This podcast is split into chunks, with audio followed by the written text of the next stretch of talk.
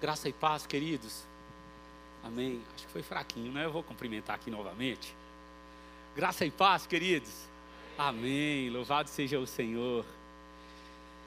É, Pastor Jonas, nós agradecemos, eu me sinto seguro em agradecer aos sete que aqui foram citados, porque nós olhamos para a sua vida e compreendemos que o seu coração encontrou a benevolência, a graça e o favor do Senhor.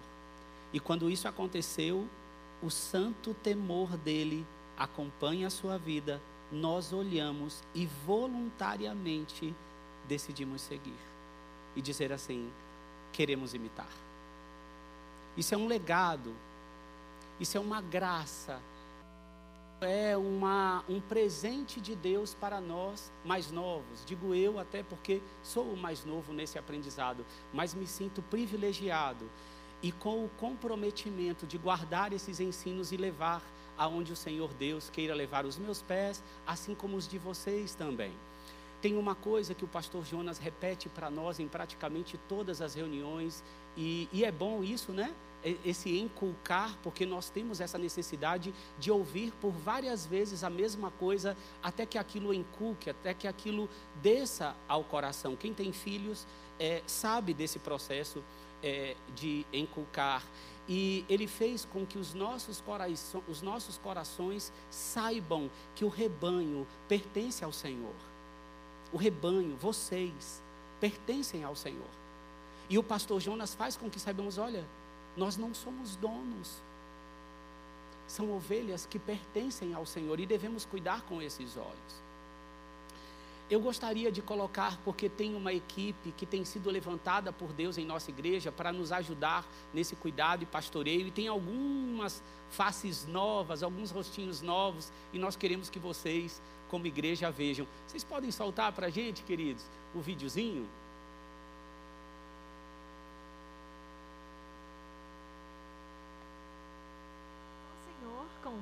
Alegria pelo seu agir em nosso meio. Ele tem levantado novos integrantes para as equipes das nossas células. Os pequenos grupos têm sido um lugar de cuidado mútuo, edificação, comunhão e discipulado em nossa igreja. Celebramos a chegada de quatro novos líderes de células nas redes Emanuel e Renovar. Sejam muito bem-vindos.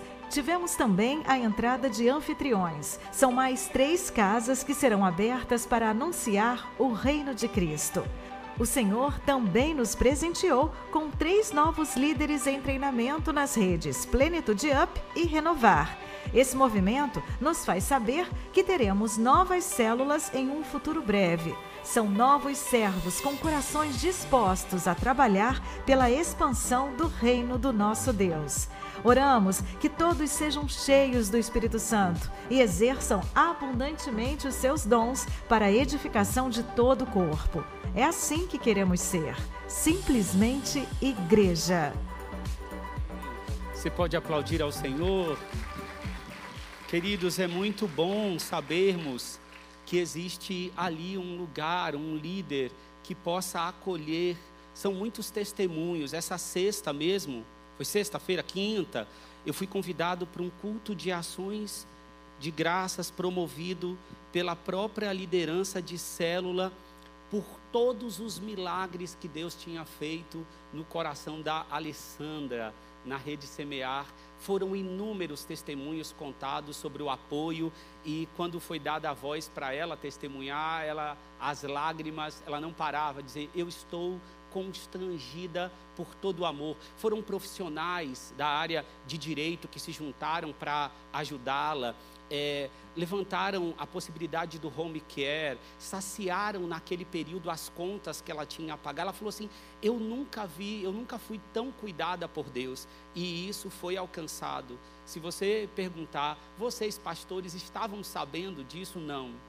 Fui saber ali no momento é, daquele culto. Então, saber que existem outras pessoas que compreenderam isso de maneira é, tão profunda e estão exercendo, nos dá segurança. Então, se você não se juntou ainda a um pequeno grupo, a uma célula, se junte. E você pode chegar lá, não, pode ser que você não encontre a célula tão maravilhosa que você esperava, mas eu diria assim: faça dela melhor que ela pode ser. Não procure a célula perfeita, mas procure aquela que você pode tornar mais próxima da perfeição, porque nós precisamos dos dons, dos talentos e do encorajamento que está em você, viu?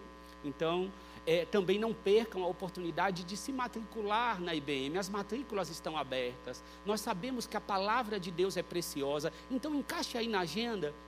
A gente sabe que em São Paulo é tão difícil, mas estudar a palavra. Você viu o testemunho que, que acabou de passar. Mais do que isso, é o coração que almeja a palavra de Deus.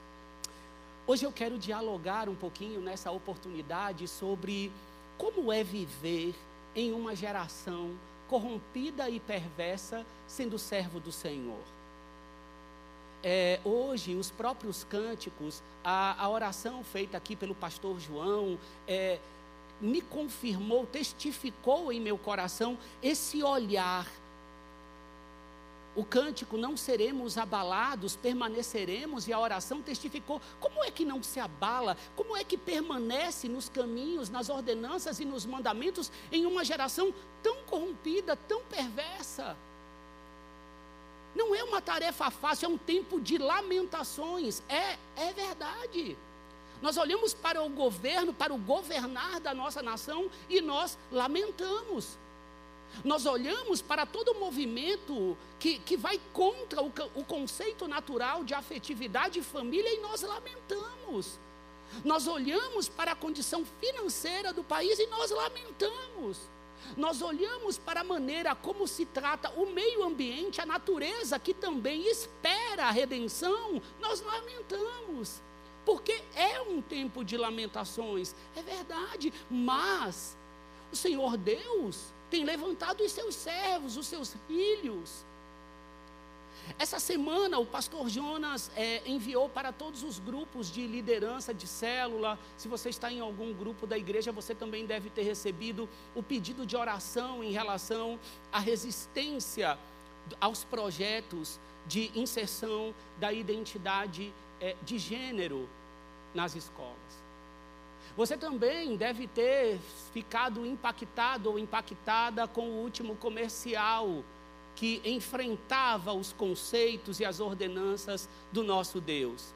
Não só o último, mas isso já vem acontecendo há algum tempo. Foi mais uma semente inserida. Você também deve ter se entristecido.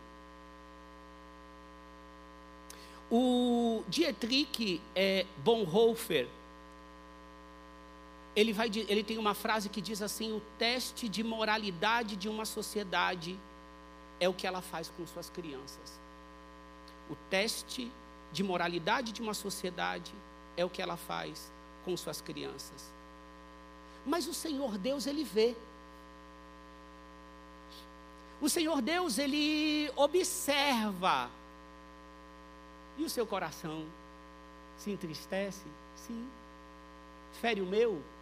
mas primeiro fere o coração de Deus. Mas o Senhor supervisiona e julga, porque ao Senhor também pertence o juízo, pertence a salvação, pertence ao juízo, e tudo está sobre os seus olhos. Nada que o homem dê nome diferente para autorizar o funcionamento mudará o odor diante das narinas santas do nosso Deus pode tornar mais bonito o nome, mas continua a feder. Porque o pecado é podre, o pecado destrói, o pecado é contra Deus. Eu posso catalogar nomes que deixem mais bonito, que deixem mais bonitas as, as inclinações impuras, mas o odor sobe o mesmo. Porque Ele é um Deus santo daquele que tem os caminhos verdadeiramente independentes do que qualquer outra pessoa decida fazer. Ele não vai oscilar, ele não vai se inclinar. O catálogo santo da palavra de Deus não vai alterar por qualquer cardápio ou catálogo que se dê às inclinações pecaminosas, porque a lista é gigante, haja vista, sobre o poliamor. O poliamor, o conceito de poliamor construído agora, se encarrega. É uma infinitude. Eu não consigo decorar cada um dos tipos de amor mas nenhum deles terá poder e autoridade diante daquele que continua reinando, que continua governando. Mas isso não quer dizer que os nossos corações não se aflijam, porque aí já entramos na questão de como que os santos caminham numa geração perversa. Como é que aqueles que passam pelo lavar regenerador do Espírito Santo, eles caminham, porque não é a primeira vez que o mundo se encontra assim. Isso não está balançando o trono do Senhor de uma maneira absurda e ele está assustado, correndo como os deuses da Babilônia para entender o que fazem diante das coisas que fugiram o controle. Ele não está assim, esse não é o nosso Deus. O fim está decretado por ele. Ele é o Alfa e o Ômega. Ele é o princípio, o meio e o fim. Não há nada fora dele, mas nós nos afligimos. E a primeira coisa que nós podemos aprender é que o nosso coração se aflige. É verdade? Sim. Ele se chacoalha.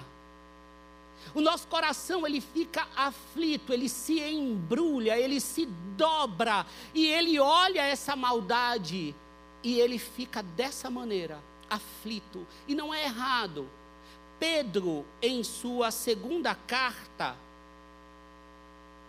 ele vai relatar algo que é importante para nós e nos dá tranquilidade em relação à aflição do coração.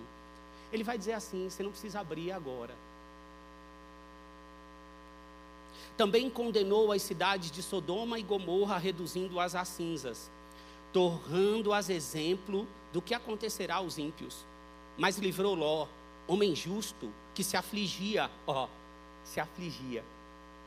Com o procedimento libertino dos que não tinham princípios morais, pois vivendo entre eles, todos os dias aquele justo se atormentava em sua alma justa, por causa das maldades que via e ouvia Vemos, portanto, que o Senhor sabe livrar os piedosos da provação e manter em castigo os ímpios para o dia do juízo, especialmente os que seguem os desejos impuros da carne e desprezam a autoridade.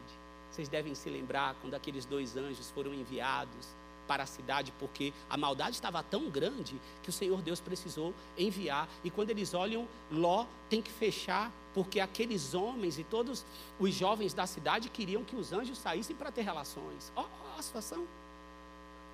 É novo. Será que é novo? Não é novo, mas os nossos corações se afligem. Porque a alma é justa. Não justa pelos seus próprios méritos, mas Deus nos torna justos. E por esse coração justo, tornado pelo próprio Deus, olhamos e nos afligimos. Percebam então um Deus de salvação, mas um Deus de juízo. Eu vejo a salvação, eu vejo a luz, mas eu vejo também um braço que condena. Um Deus que, diante de uma geração corrompida, continua em Suas mãos, tendo um controle. Foi Ele que enviou os anjos, foi Ele que julgou, foi Ele que disse assim: vai precisar destruir você, Ló, sai, sai com a sua família.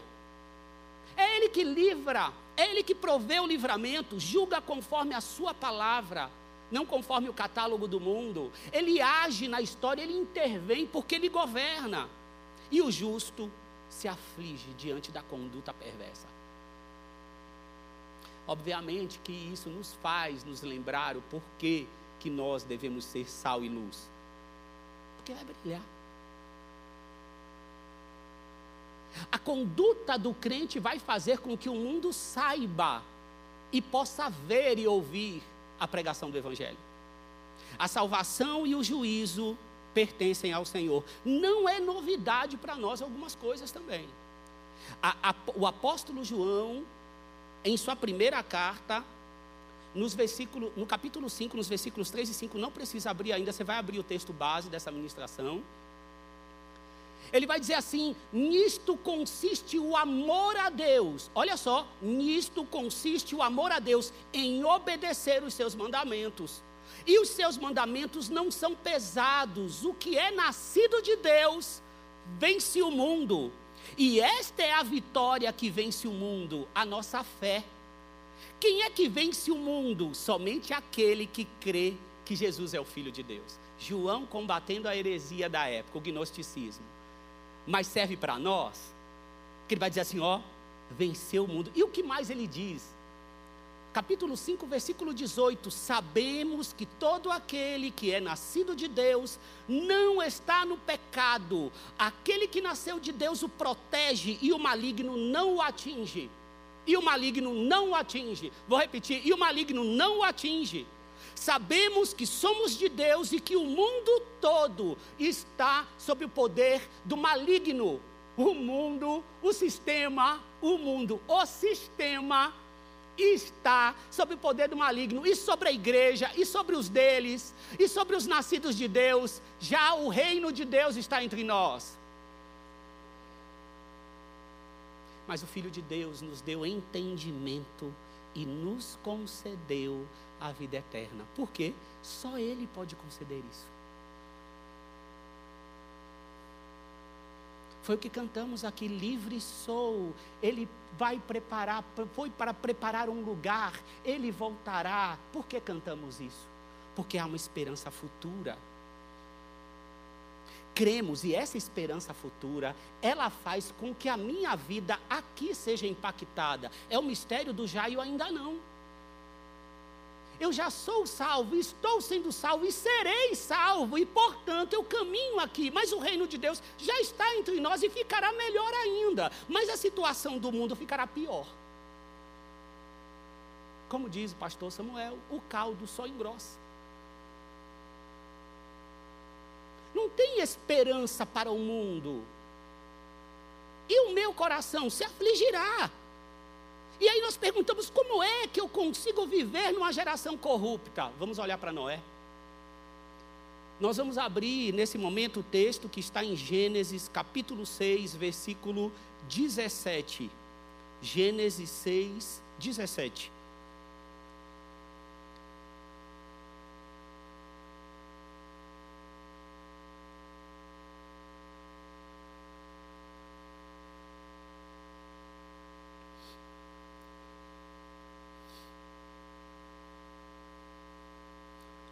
Gênesis 6, 17 vai dizer assim: Eis que vou trazer águas sobre a terra, o dilúvio, para destruir debaixo do céu toda criatura que tem fôlego de vida, tudo que há na terra perecerá. Mas com você estabelecerei uma aliança, e você entrará na arca com seus filhos, sua mulher e as mulheres de seus filhos. Aqui percebemos um Deus que faz alianças. Embora não esteja essa palavrinha desse jeito, com Adão houve uma aliança? Houve. Por que houve? Porque o Senhor Deus empenhou a sua palavra junto a Adão. Houve a desobediência, mas houve aliança. E nesse momento ele falou: oh, estou estabelecendo. Aqui nós vemos o que? Um Deus que ama o justo um Deus que guarda o justo, um Deus que não se agrada do pecado, está exercendo o juízo, julga, observa, passa os olhos pela terra e age na história. E então dá continuidade o 19: faça entrar na arca um casal de cada um dos seres vivos, macho e fêmea, para conservá-los vivos com você. De cada espécie de ave, de cada espécie de animal grande e de cada espécie de animal pequeno que se move rente ao chão, virá um casal a você, para que sejam conservados vivos. Perceba, virá, virá os casais até você. Ou seja, né, não foi Noé que teve irá catando cada casal. Você pode imaginar um negócio desse? Então aqui eu me lembro também de Adão. Porque os animais não tiveram que ir passando e ele teve que ir dando nome. Agora o mesmo Deus vai, olha o seguinte, vão vir, meu querido, ó, vão vir. Por quê? Porque eu estou preservando a minha criação. Eu decidi preservar. Então eles virão. Agora você já imagina. Como ele governa a criação, como ele governa a natureza e armazene todo tipo de alimento para que você e eles tenham mantimento. O Senhor organizado, perfeito, administrando. controlando, governando. E faz questão de repetir, né? Macho e fêmea, macho e fêmea. Por quê? Porque foi assim que Deus decidiu que a multiplicação aconteceria. É o texto de Gênesis 1, 27. Homem e mulher criou, e depois abençoou, e depois disse: multipliquem. E é assim que aconteceu, e é assim que é. E é o cardápio, o catálogo santo funciona desse jeito. Essa é a forma que o Senhor Deus deixou. Ele formou a unidade familiar. E o único que tem autoridade sobre a unidade familiar é o Criador. E ele criou dessa maneira. E o versículo 22 vai dizer: Noé fez tudo exatamente como Deus lhe tinha ordenado. Isso aqui merece a gente ler novamente. Noé fez tudo exatamente como Deus lhe tinha ordenado, ó, consoante ao que Deus ordenara. Agiu, executou, efetuou exatamente como Deus ordenou. É assim que o homem e a mulher vivem numa geração corrupta, fazendo tudo exatamente como o Senhor Deus ordenou consoante, em parceria, exatamente, nem mais para a direita, nem mais para a esquerda, exatamente na linha, na palavra do Senhor. A ênfase aqui está na obediência. A ênfase aqui está na conduta de Noé. No ouvir o Senhor Deus dizer o que é para ser feito, um homem foi achado. Somente um homem. E é com esse homem que foi achado, que foi encontrado com graça, com obediência a Deus, que recebe a palavra dele. Ele é justo. Mas como assim justo? Ele não saiu da descendência de Adão. Ele já tinha natureza pecaminosa, é claro. Mas quem torna você e eu justo, quem é? Quem tornou você justo não foram suas próprias práticas de justiça, não foram seus próprios atos de bondade, se é que existe. Mas foi Deus que nos tornou justo, foi Ele que entregou o seu único filho, derramou sangue puro, fez o sacrifício devido, satisfez a sua justiça para que eu e você pudesse ser tornado justo. E você que quer aprimorar esse conceito, eu me lembro do culto de dia 6 de maio de 2018. Eu estava aí onde você está.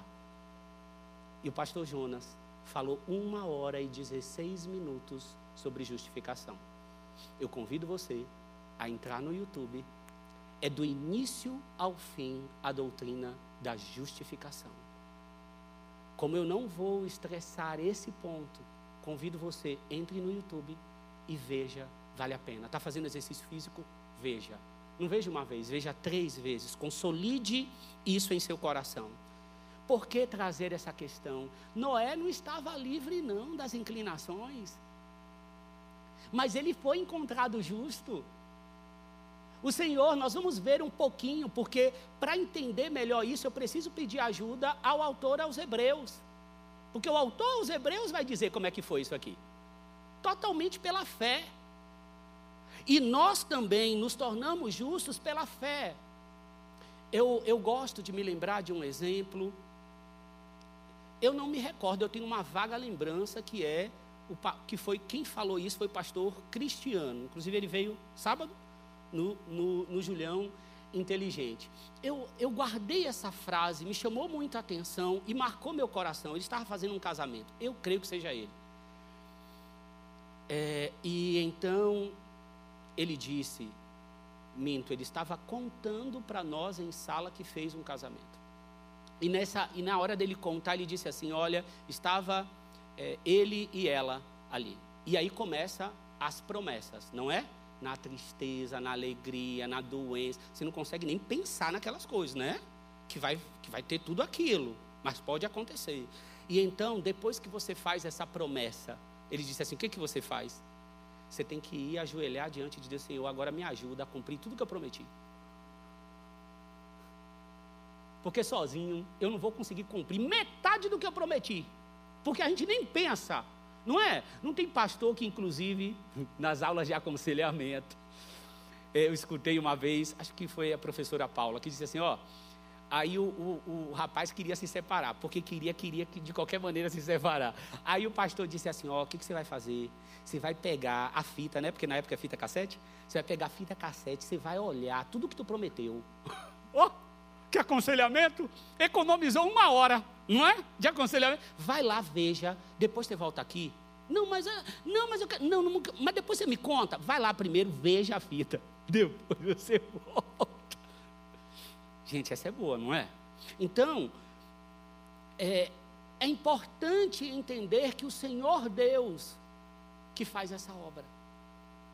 E eu respondo a essa obra. O, capítulo 7 começa dizendo: Então o Senhor disse a Noé: entre na arca.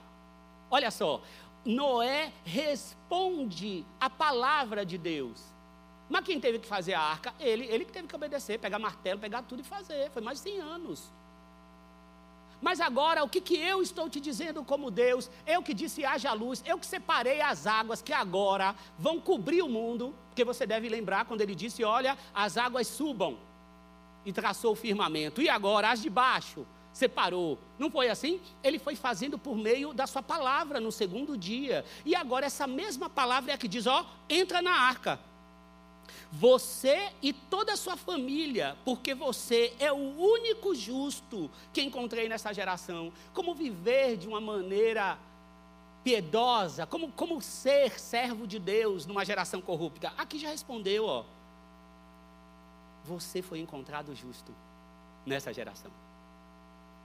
Leve com você sete casais de cada espécie de animal puro, macho e fêmea, e um casal de cada espécie de animal impuro, macho e fêmea. E leve também sete casais de aves de cada espécie, macho e fêmea, a fim de preservá-las em toda a terra. Daqui a sete dias farei chover sobre a terra quarenta dias e quarenta noites, e farei desaparecer da face da terra todos os seres vivos que fiz. Quem fez chover? Deus. É maravilhoso saber que é Ele. Inclusive, lá no início da criação, você vai ver que teve uma hora que o, o que, que, que Moisés deixou registrado. Olha, até aquele momento não tinha chovido, não, porque o Senhor Deus não tinha feito chover, e nem havia o homem para cultivar o solo. Deus. Deus que fez chover me permita dizer, Iemanjá não é a rainha das águas. Até porque a nossa mentalidade pode querer adotar um sincretismo, dançar aqui, dançar acolá. Servir a um Deus e servir outro Deus. Vai levar o currículo, procurar trabalho, mas passa no caminho e faz um jogo de bicho. Não pode. Servir a dois deuses não dá. Não dá para dizer que Deus é o provedor e tentar fazer uma fezinha. Não bate. Ele é o Senhor. Não deve caber em minha mente dois governos. Não dá para eu dizer, vou fazer meu devocional e depois, deixa eu só dar uma olhadinha no horóscopo, só para constar. Eu não, nem considero. Mas então para que ver?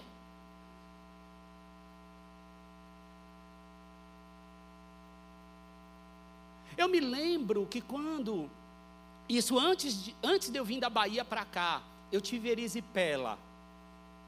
Aquela, não é? Na perna, não me recordo direito o que era, eu sei que lá na Bahia, né? A minha casa praticamente do lado tinha terreiro. Era muito comum quando você era pequeno, dava qualquer coisa em você, leva para a benzedeira. Aí levava lá, eu lembro que eram as três folhinhas, a gente ainda brincava, eu pegava as três folhinhas e começava a fazer no outro também. E aí ela mandou colocar um botão, aí colocou o botão, eu não pude mexer, não podia colocar em água, minha mãe fez tudo direitinho. No final das contas, o que, que aconteceu com a erisipela? Sarou.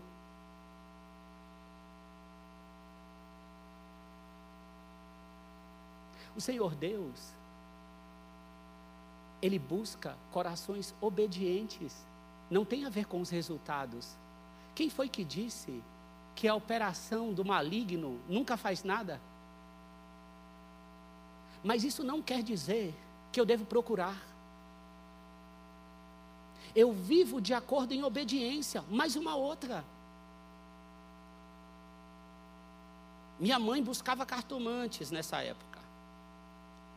E ao buscar, ela disse assim: Ó, oh, seus dois filhos vão trabalhar em lanchonete. E o que aconteceu? Eu trabalhei no McDonald's. Aí você fala: é mesmo? É para você ficar enredado, emaranhado. Aonde? No poder do inferno. Quem disse que nunca pode falar algo que é verdade? É, você vai ler os textos bíblicos, em Atos tem caso. Mas o meu coração que quer obedecer somente a Deus, eu não quero procurar qualquer outra coisa. A minha mente, o meu ser, o meu corpo é só dele. Construa uma arca segundo as ordens do Senhor e não do mundo senão você construirá uma canoa, e a canoa não suporta o dilúvio. Canoa não suporta dilúvio, a arca é de acordo com o obedecer aos mandamentos de Deus, que é aquele que nasceu de Deus. Construa a arca com o leme nas mãos do Senhor, porque a arca não precisava, era para flutuar. Guiar era o Senhor. Olha que beleza. A arca era para flutuar, a arca não era com motor para sair, não, isso aí é na mão do Senhor, é no governo dele, é o que ele diz, é o que ele ordena. Eu olho para as sagradas escrituras e digo: o que, que tu me dizes? Então é para lá, eu flutuo. E o versículo 5 vai dizer: Noé fez tudo como o Senhor lhe tinha ordenado. Mais uma vez, consoante agiu, efetuou, executou de acordo com o que ele pediu. É como se Deus falasse, e aí Noé falasse: estou anotando tudo. Não era assim, não, tá, gente? Era só transferindo, era oral mesmo. Vou anotar e por nossa conta. E aí a gente vai anotando, vai anotando, vai anotando, porque eu vou fazer exatamente como o Senhor está dizendo. Você não vê Noé dizer, mas como assim, lugar árido? O que, que eu vou construir arca? Pelo amor, nunca aconteceu. Isso nunca aconteceu. Como que num lugar desse eu vou construir? Você não vê. Você não vê essa discussão, você não vê essa. O que você vê é a palavra de Deus. Você não vê ele dizer, essa fala é fogo estranho. Não vê. O que você vê é a Bíblia dizer que ele estava revestido de temor, de um santo temor. E como eu vejo numa geração corrupta os servos do Senhor, eu vejo assim. Eu vejo um empresário fazendo negócios do jeito que o Senhor ordenou, exatamente do jeito que o Senhor ordenou, com santo temor. Eu vejo um marido construindo uma família numa geração corrompida do jeito que o Senhor ordenou, exatamente do jeito que o Senhor ordenou. Por quê? Porque é justo. Por quê? Porque tem o Espírito Santo. Porque ele, ele habita no coração dele o Espírito que venceu o mundo e guia e diz: não é por aí, é por aqui. Ele obedece, a servir se dobra. Eu vejo o filho honrando pai e mãe, mesmo na geração perversa, mesmo enquanto outros ensinam a fazer o contrário com os pais, porque é justo. Porque foi encontrado justo nessa geração. Eu vejo aquele que é solteiro se dedicando ao reino do Senhor, se dedicando à obra do Senhor. Porque temos que trabalhar enquanto é dia. O versículo 6 vai dizer: Noé tinha 600 anos de idade quando as águas do dilúvio vieram sobre a terra. Todo esse empenho sem nada a ver. Mais de 100 anos, sem nada a ver. Muitos teólogos vão dizer que provavelmente Deus teve que ter feito alguma coisa para não matarem Noé. Porque só ele, falando tudo aquilo, Pedro vai chamar ele pregador da justiça. Ou seja, o homem pregava também. Ó, oh, a justiça virá, o juízo virá. Eu estou construindo aqui o pessoal, pelo amor de Deus, né? E é assim que você vai fazer para conseguir construir uma vida com santo temor. Ser chamado de louco, ser perseguido em muitos casos, para que a vontade de Deus seja feita. Noé, seus filhos, sua mulher e as mulheres de seus filhos entraram na arca por causa das águas do dilúvio. Casais de animais grandes, puros e impuros, de aves e de todos os animais pequenos que se movem rente ao chão, vieram a Noé e entraram na arca, como Deus tinha ordenado a Noé. E depois dos sete dias, as águas do dilúvio vieram sobre a terra. É importante você ver a preocupação nos animais impuros, mas os animais puros terem a quantidade maior, porque quando Noé sai da arca, o que, que ele faz? Ele adora. Ele faz sacrifício. E quem proveu? O próprio Deus proveu. A inteligência, a sabedoria. Esses animais servirão para o culto.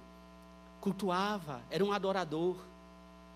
No dia em que Noé completou 600 anos, um mês e 17 dias, nesse mesmo dia, todas as fontes das grandes profundezas jorraram e as comportas do céu se abriram. Aí já não era por conta de Noé, não. Aqui já é o, o, Senhor Deus, porque fez direitinho, cumpriu a sua parte. Olha que maravilha, você também tem responsabilidade. Deus salva, mas eu conservo a conduta, o obedeço. Ah, não, mas salvo eu já estou. Olha, querido, se não tivessem riscos nem perigos, a Bíblia não teria, não teriam versículos de advertência, não precisaria, entende? Se tem versículos de advertência, ao ler, entenda eles com força. Por quê? Porque há risco e perigos. Senão, não haveriam advertências. Então, aguenta a advertência também. Abraça a advertência também. Naquele mesmo dia, Noé e seus filhos, sem Cã e Jafé, com sua mulher e com as mulheres dos seus três filhos, entraram na arca. Com eles entraram todos os animais de acordo com suas espécies, todos os animais selvagens, todos os rebanhos domésticos, todos os, os demais seres vivos que se movem rente ao chão, e todas as criaturas que têm asas, todas as aves e todos os outros animais que voam. Casais de todas as criaturas que tinham fôlego de vida vieram a Noé e entraram na arca. Os animais que entraram foram um macho e uma fêmea de cada ser vivo, conforme Deus ordenara a Noé. E aqui para mim é a parte mais difícil, na hora de olhar o texto. Então o Senhor fechou a porta. Isso mostra que uma hora a porta fechará. O Senhor é longânimo. Ele deu a ordem, olha quantos anos o Noé foi construindo essa arca. A palavra de Deus vai dizer que a paciência de Deus significa salvação. Oh. Mas tem a hora que a porta fecha o autor aos Hebreus também vai dizer, né? Cabe a nós uma única vez. Morreu e depois disso é o juízo. Se isso aconteceu comigo, a porta, para mim, fechou. Isso aconteceu porque o Senhor Deus viu a perversidade que tinha aumentado na terra. Se nós lermos a carta de Paulo à igreja de Corinto, nós também vamos nos assustar, irmãos. Como que acontecia com todos aqueles marinheiros, aqueles homens que desciam no final da tarde para se prostituir com todas aquelas mulheres?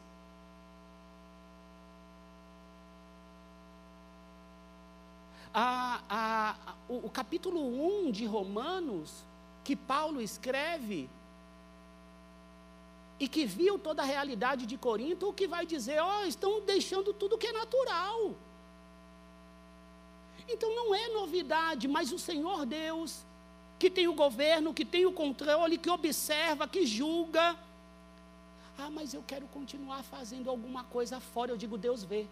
Ó, oh, coisa simples, Deus vê. Deus observa. Ah, mas eu sou criança, eu sou. Deus vê. Deus observa. Ah, mas eu sou um no meio de uma multidão. Noé também. Um achado justo. Os olhos do Senhor vê e isso basta. Paulo, na sua carta aos Romanos, capítulo 3, versículo 10, vai dizer: Ó, não há um justo sequer.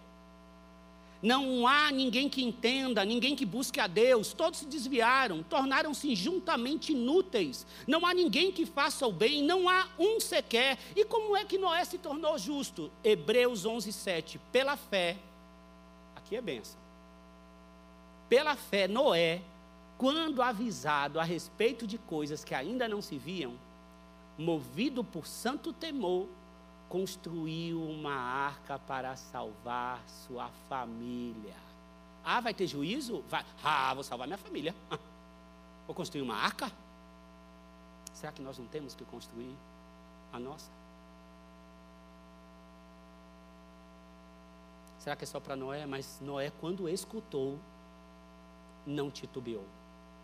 Mãos na massa. Agora você imagina chamando a família e dizendo: oh, é o seguinte, vai, a gente vai ter que construir uma arca. Ah, não, tá de brincadeira.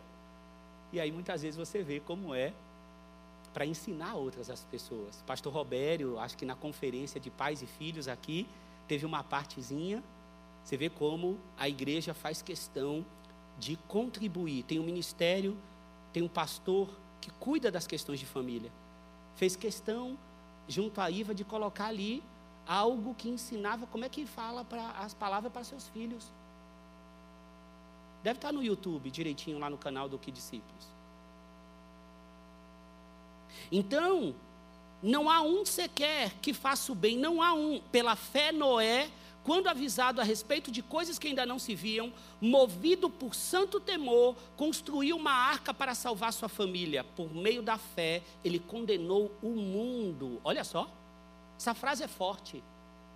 Por meio da fé, ele condenou o mundo. Ele era a prova viva da maneira que tem um Deus. Ah, mas é a maioria. A maioria está dizendo que funciona assim, que ele dará um, e ele condenou o mundo. Não importa que seja somente eu, não importa que seja somente você. Quando Elias reclamou, nós falamos, não foi? Semana passada, o que foi que Deus disse para ele? Ó oh, querido, tem sete mil que não se dobraram, não. Tu vê as coisas só uma parte, viu? O todo pertence a mim. Tu não vê, não. Segue viagem. Mas isso aqui é uma mentalidade de quem crê. Por quê? Nós somos salvos pela fé. Quem é aqui que viu Jesus? Eu não vi Jesus. Eu não vi a ressurreição. Eu não vi nada. Mas eu creio. E você crê. É pela fé. Mas essa fé de Noé se materializou, sabe por quê? Foi uma fé perseverante.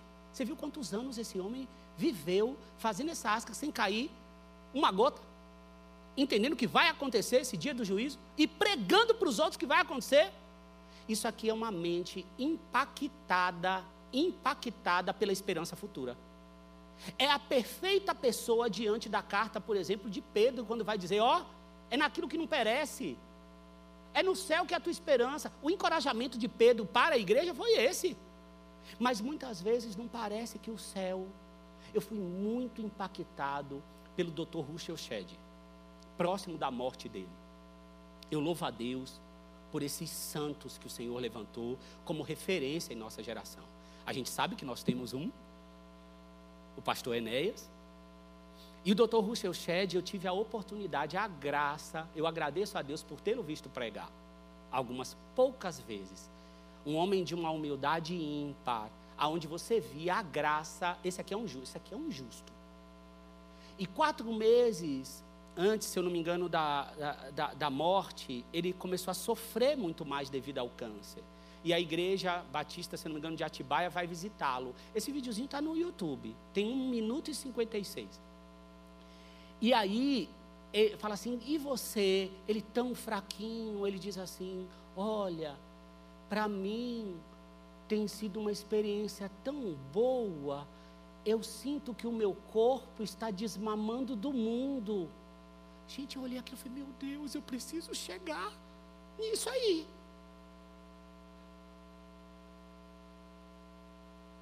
Ele materializou, e não é algo que você fala assim, isso aí é totalmente sincero, pode ver.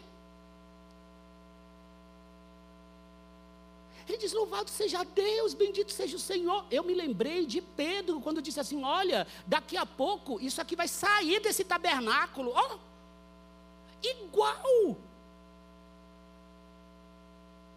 Nós temos que considerar a vinda do Senhor.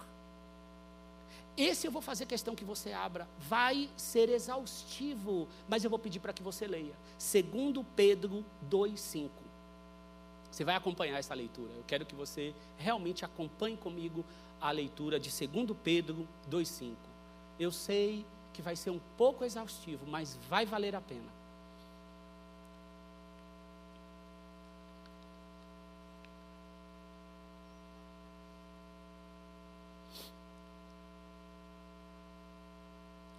Ele não poupou o mundo antigo quando trouxe o dilúvio sobre aquele povo ímpio, mas preservou Noé, pregador da justiça, e mais sete pessoas.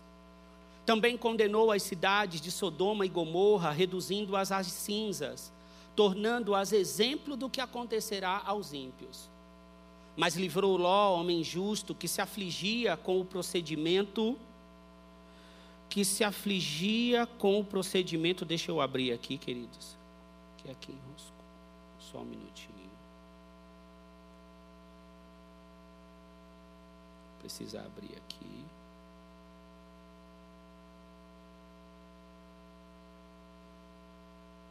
Segundo Pedro. Dois, cinco.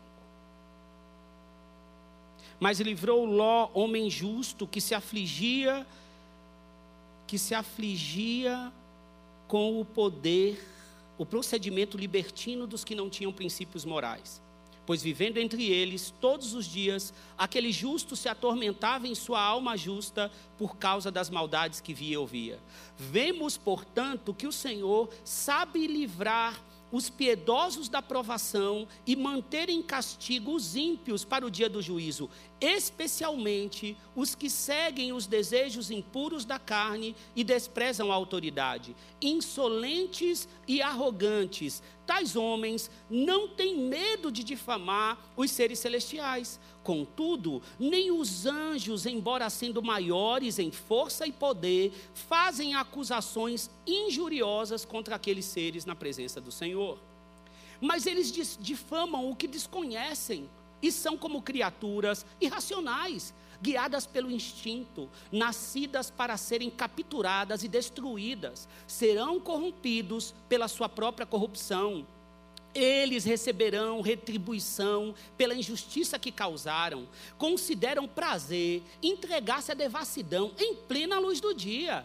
São nódoas e manchas, reguelando-se em seus prazeres quando participam das festas de vocês tendo os olhos cheios de adultério, nunca param de pecar, iludem os instáveis e têm o coração exercitado na ganância.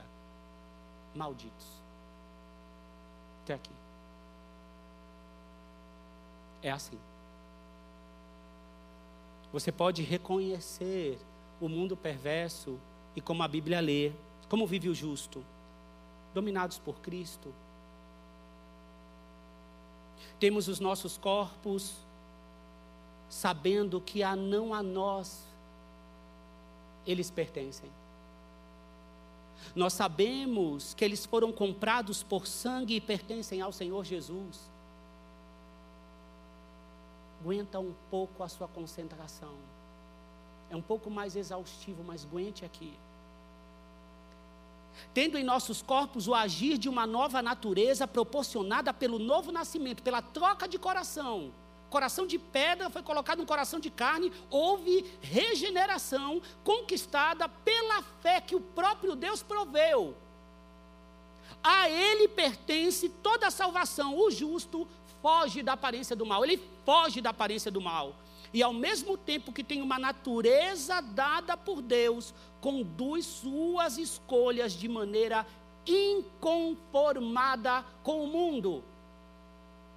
Esmurra o seu corpo para que a única forma de vida que vive em sua vida seja a forma de Cristo.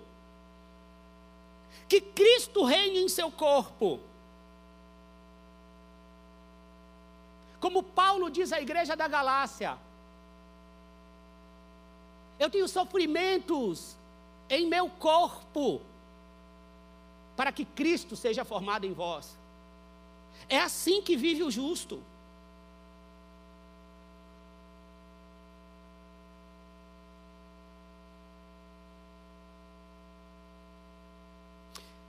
Eu vou pedir para que você abra, segundo Pedro 3. 3. E eu prometo que eu não vou exaurir mais a sua mente. Mas eu quero que você leia.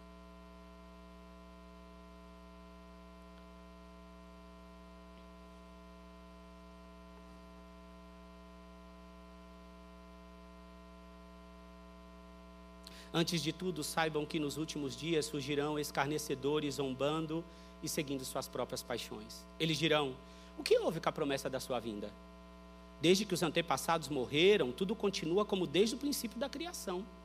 Mas eles deliberadamente se esquecem que há muito tempo, pela palavra de Deus, ó, pela palavra de Deus, existem céus e terra, esta formada da água e pela água. E pela água, o mundo daquele tempo foi submerso e destruído. Ó Pedro, trazendo a lembrança, o dilúvio. Pela mesma palavra, os céus e a terra que agora existem estão reservados para o fogo, guardados para o dia do juízo e para a destruição dos ímpios. Não se esqueçam disto, amados. Para o Senhor, um dia é como mil anos, e mil anos como um dia. O Senhor não demora em cumprir a sua promessa, como julga alguns. Ao contrário, Ele é paciente com vocês, não querendo que ninguém pereça, mas que todos cheguem ao arrependimento.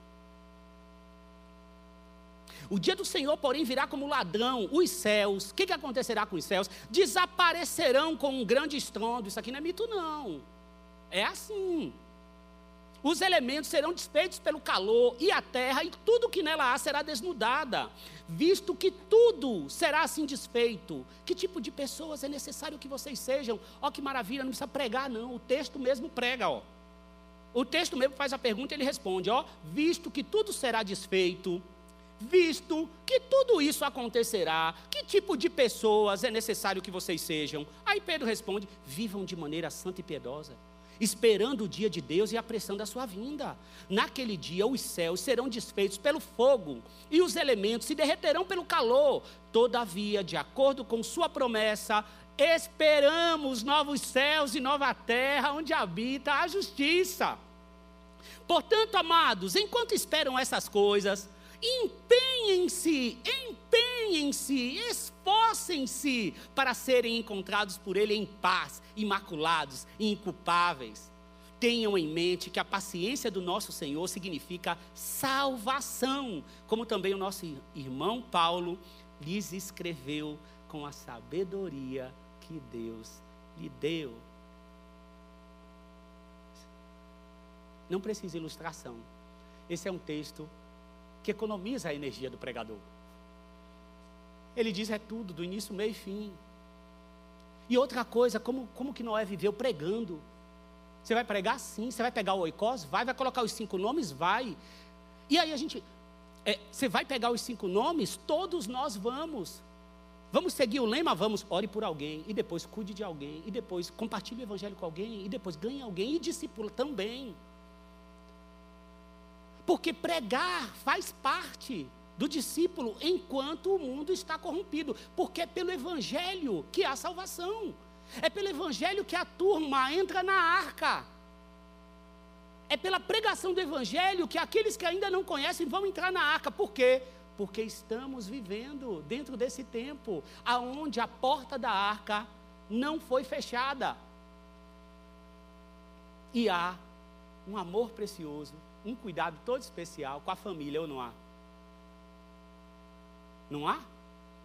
Aqui eu não vejo nenhum relato sobre a família de Noé. Não vejo. Eu vejo falando dele.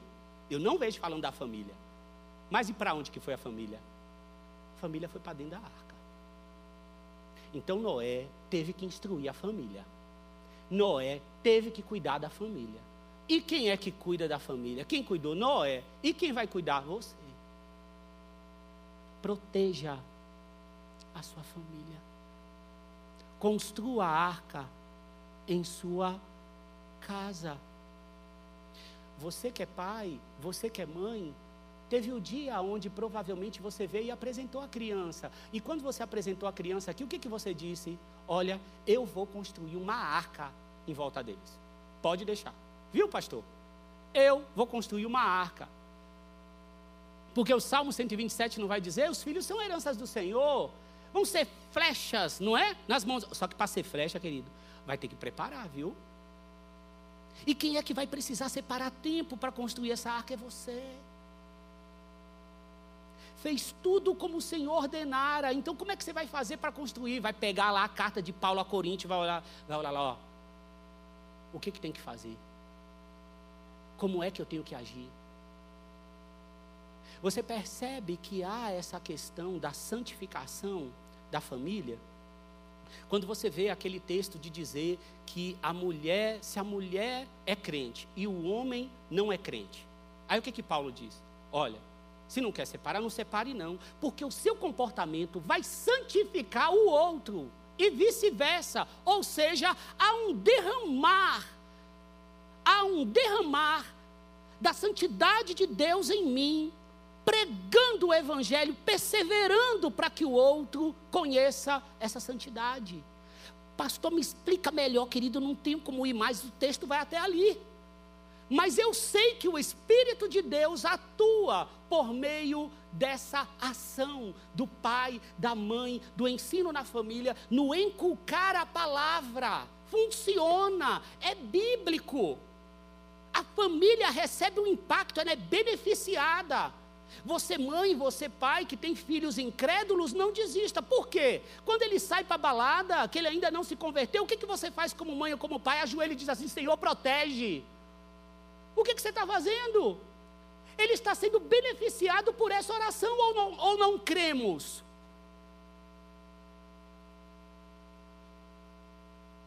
Mantenha santo o seu leito.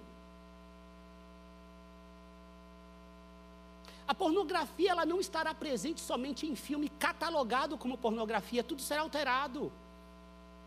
Mas nós temos que fazer tudo como efetivamente pede o Senhor.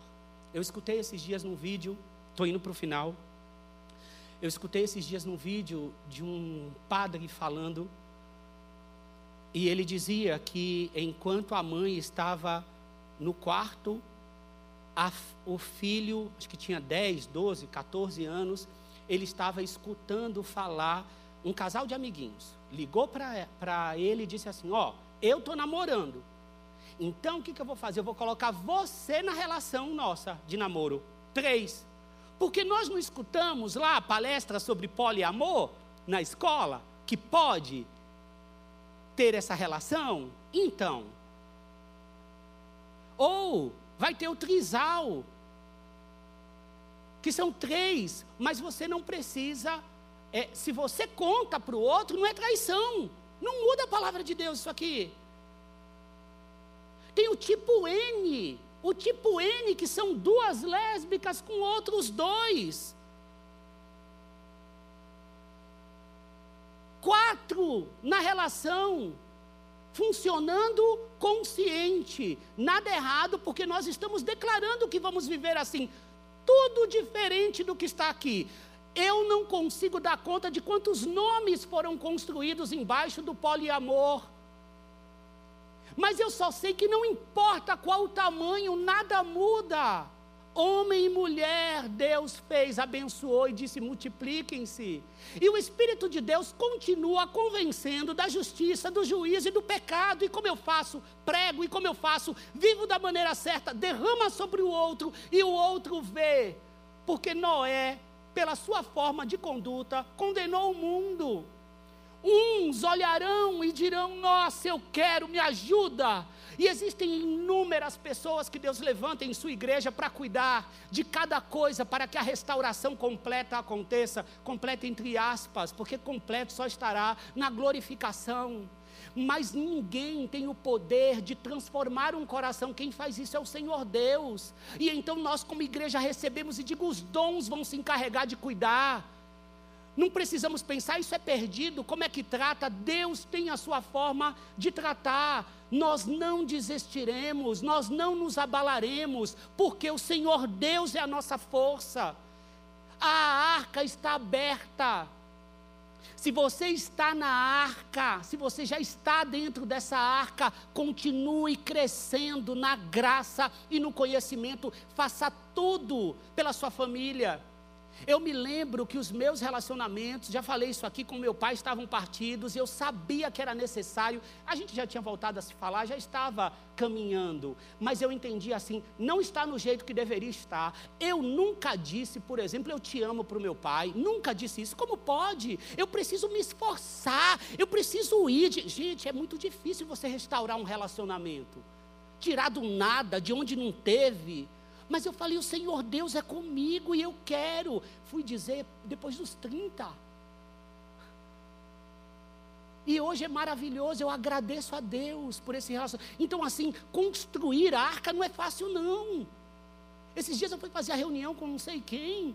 E batia martelo em cima, que esse negócio do home office não é assim? Bate em cima, bate embaixo, você não consegue falar. Você fala assim, obra é assim. Dá muito trabalho, mas tem trabalho mesmo.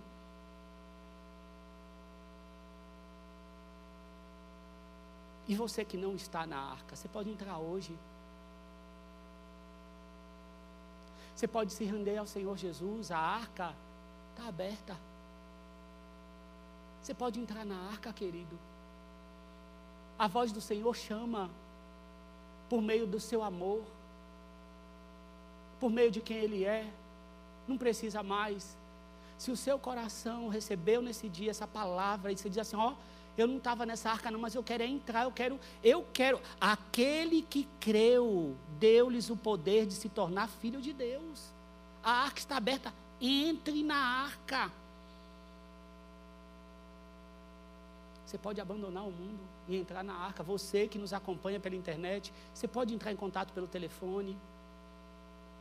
Se você aceitou aqui, você pode procurar um de nós no término do culto mas entendendo que chegará o dia, chegará o dia que a porta ela se fechará.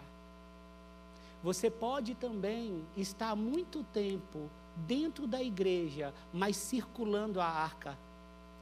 Vai lá, ouve Noé pregando igual um louco, é simpatizante, mas aí depois à noite tu vai para as festas contrárias do povo corrompido e depois volta lá para circular a arca, mas não entrou se isso aconteceu com você, entrar hoje.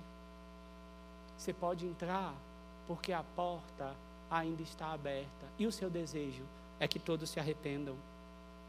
Pois nos dias anteriores ao dilúvio, o povo vivia comendo e bebendo, casando-se e dando em casamento, até o dia em que Noé entrou na arca e eles nada perceberam, até que veio o dilúvio e os levou a todos. Assim acontecerá na vinda do Filho do Homem. Pregue a palavra, Paulo a Timóteo. Esteja preparado a tempo e fora de tempo. Repreenda, corrija, exorte com toda paciência e doutrina, pois virá o tempo em que não suportarão a sã doutrina, ao contrário, sentindo coceira nos ouvidos, juntarão mestres para si mesmos, segundo seus próprios desejos, eles se recusarão a dar ouvidos à verdade, voltando-se para os mitos.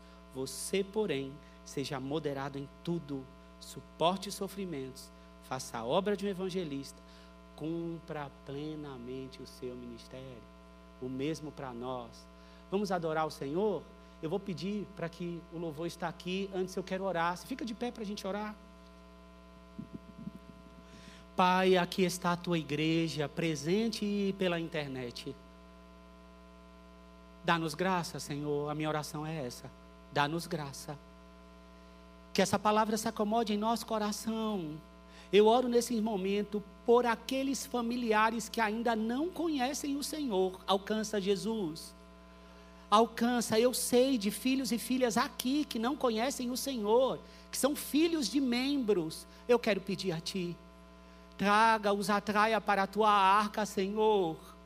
Nos consola, nos enche com a tua poderosa palavra. Aqui está o seu rebanho. Fortalece coloca homens e mulheres de Deus em lugares estratégicos da nossa sociedade. Nós que, Senhor, queremos declarar o reino de Deus em São Paulo, nessa terra. Usa o teu povo, usa a tua igreja. Traga um tempo de grande santidade. Aviva-nos Senhor, entra em cada casa, em cada lar, em cada coração. Nós queremos declarar: venha o teu reino sobre nós. Se faça a tua vontade, ó Espírito Santo. Nós nos colocamos como costas diante do Senhor e abrimos os nossos lábios, a nossa boca, o máximo que podemos para dizer: banha-nos Lança das tuas águas sobre nós, ó Jesus. A nossa alma quer ser purificada ainda mais.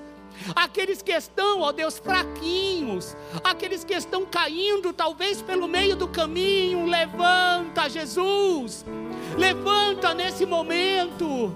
E aqueles que ainda não te conhecem, ah, Senhor, convence da justiça, do pecado e do juízo para que eles possam te ver, te ver. Bendito seja o teu nome, Senhor. Em nosso Deus e em seu eterno amor, não seremos abalados, não seremos abalados não seremos abalados. Cante forte, igreja, cante. Confiar.